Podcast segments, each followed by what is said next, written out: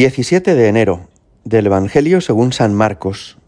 En aquel tiempo, como los discípulos de Juan y los fariseos estaban ayunando, vinieron unos y le preguntaron a Jesús, los discípulos de Juan y los discípulos de los fariseos ayunan, ¿por qué los tuyos no?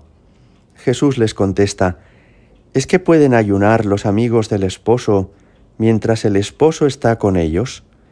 Mientras el esposo está con ellos, no pueden ayunar. Llegarán días en que les arrebatarán al esposo, y entonces ayunarán en aquel día.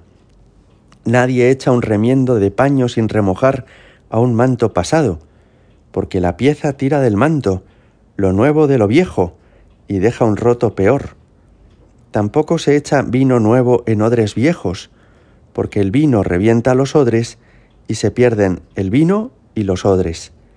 A vino nuevo, odres nuevos palabra del Señor. Hace unos días escuchábamos en el Evangelio que a los escribas de los fariseos les molestaba que Jesús comiera con los publicanos y con los pecadores. En aquel momento lo que le reprochan a Jesús es que se rodea de gente que no tiene la reputación que a ellos les parece que tiene que tener. Les parece que Jesús hace mal en juntarse a gente sin esa categoría moral que ellos piensan que ellos sí que tienen. Hoy lo que les molesta de Jesús y de sus discípulos no es ya con quién comen, sino el mero hecho de que coman, porque les parece que hay que vivir ayunando habitualmente, que hay que ser tan sacrificados y tan mortificados que no está bien que estén comiendo así a la ligera de cualquier manera. En el fondo, ¿qué les pasa a los fariseos? Que ellos se han montado su propia religión, tienen sus preceptos, sus normas, sus costumbres, sus tradiciones, y todo lo que se sale de ese régimen como estricto y rígido que ellos han montado, les pone nerviosos y les parece chocante. En el fondo no se han dado cuenta de quién es Jesús. Claro, piensan que Jesús es un rabino más, un hombre que estudia la Sagrada Escritura y que por tanto tiene que adaptarse al régimen que ellos mismos han instalado para todos. Pero Jesús no es eso, no es un rabino más. Es el enviado del Padre. Es Dios mismo hecho hombre. Y por eso no hemos de decirle a Jesús cómo tiene Él que organizar la vida religiosa, sino al revés, hemos de preguntarle a Él cómo quiere que nos organicemos nosotros. Es Él quien nos tiene que decir si conviene comer ahora o conviene ayunar, si está bien que nos juntemos a personas que necesitan ayuda, y todo lo demás que Él nos quiera mostrar. Fijaos porque este riesgo que tienen los fariseos podemos tenerlo en todas las épocas de la historia. Es el riesgo de que nuestras costumbres, nuestra manera de hacer las cosas, pensemos que es más sagrada aún que el mismo Jesucristo. Y que entonces nos ponga nervioso todo lo que es distinto, innovador, creativo, original.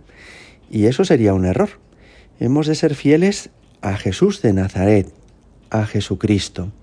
Pero hay muchas costumbres y muchas maneras de hacer las cosas que se han hecho de una determinada forma en un momento histórico y que ahora se pueden hacer de otra. Y no pasa nada. Y conviene que tengamos como esa flexibilidad interior para aceptar que el Señor en cada momento de la historia nos propone cosas que son muy innovadoras. Os pongo algún ejemplo cuando tras la caída del Imperio romano y la llegada de los bárbaros a Europa, San Benito y sus seguidores comienzan a fundar monasterios en toda Europa, a mucha gente esto le pareció extraño. ¿Pero por qué hay que hacer edificios donde viva gente consagrada? ¿Pero por qué viven con un hábito que llega hasta los pies y tienen una regla que se llama hora et labora? Esto es demasiado innovador, les pudo parecer a algunos. También cuando ya en el siglo XVI la Compañía de Jesús hace las congregaciones marianas, que son movimientos laicales, no de monjas y frailes, sino de profesionales, de gente que tiene una familia y un oficio, pero que se reúnen para formarse, que quieren consagrarse a la Virgen y tener unos compromisos, a más de uno esto le pareció del todo innovador e incluso extraño. Ese crecimiento de la presencia de los laicos en la Iglesia Después se ha desarrollado más en el siglo XX y surgen muchos grupos y movimientos apostólicos y formas de espiritualidad católica que en uno y otro sitio en el mundo entero nos resultan del todo novedosas, no hemos de asustarnos, ¿verdad?, de que la Iglesia que está viva tenga en sí misma la vitalidad de Jesucristo y que por eso haya muchas cosas que comienzan, haya muchas cosas que resultan nuevas y sorprendentes. No tenemos que adaptar la fe cristiana a los usos y costumbres que nos hemos hecho, sino al revés, ir siendo suficientemente abiertos de mente y de corazón para que Jesús nos enseñe cómo vivir en el tiempo presente con Él, nuestra amistad con Él, nuestra pertenencia a Él. Hoy te pedimos, Jesús, que nos ayudes a no ser rígidos. Y esto es algo que el Papa Francisco nos dice con frecuencia.